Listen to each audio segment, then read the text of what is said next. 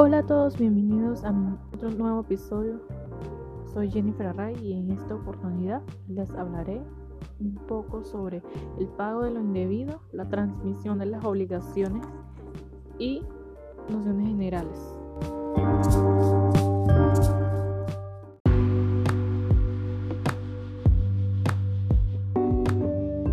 El pago de lo indebido se presenta cuando una persona, denominada deudor, paga a quien no es su acreedor. La ley obliga a aquel que ha recibido el pago, tiene la obligación de repinerlo. Es considerado una especie de enriquecimiento sin causa, que se da cuando, sin existir relación jurídica entre dos personas, una de ellas entrega una cosa a la otra con el propósito de cumplir la supuesta obligación. Esta figura jurídica crea un vínculo que se establece entre la persona que recibe lo que no tenía derecho a recibir y aquella que paga por error. El pago no debe ser debido, el presupuesto inicial de esta institución es la inexistencia de una obligación entre quien paga y quien acepta el pago. El pago debe ser efectuado por error.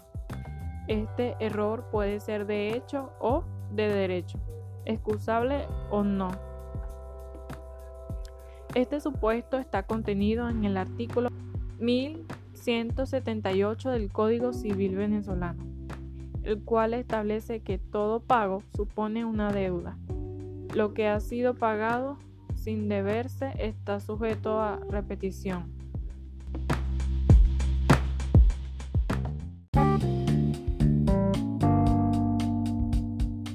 La transmisión de las obligaciones se refiere a traspasar a otra persona la posición como acreedor o deudor, siguiendo la voluntad del cedente o transmitente o por un hecho propio al que la legislación le atribuye esa capacidad de sustitución.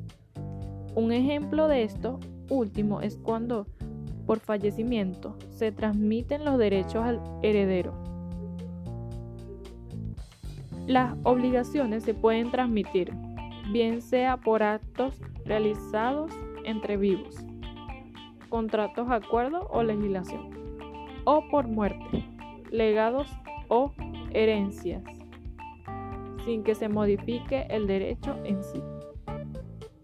Todos los derechos tienen la facultad de ser cedidos, exceptuando los derechos que se encuentren fuera del patrimonio y aquellos prohibidos por la ley.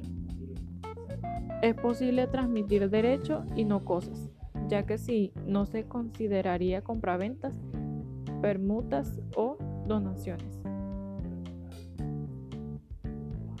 Existen distintas maneras de transmitir las obligaciones.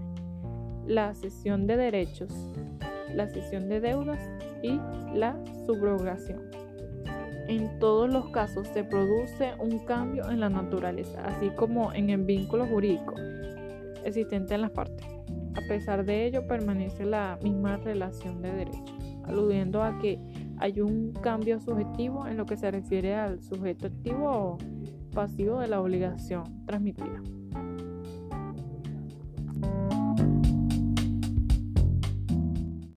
Eso fue todo, nos vemos en el próximo episodio.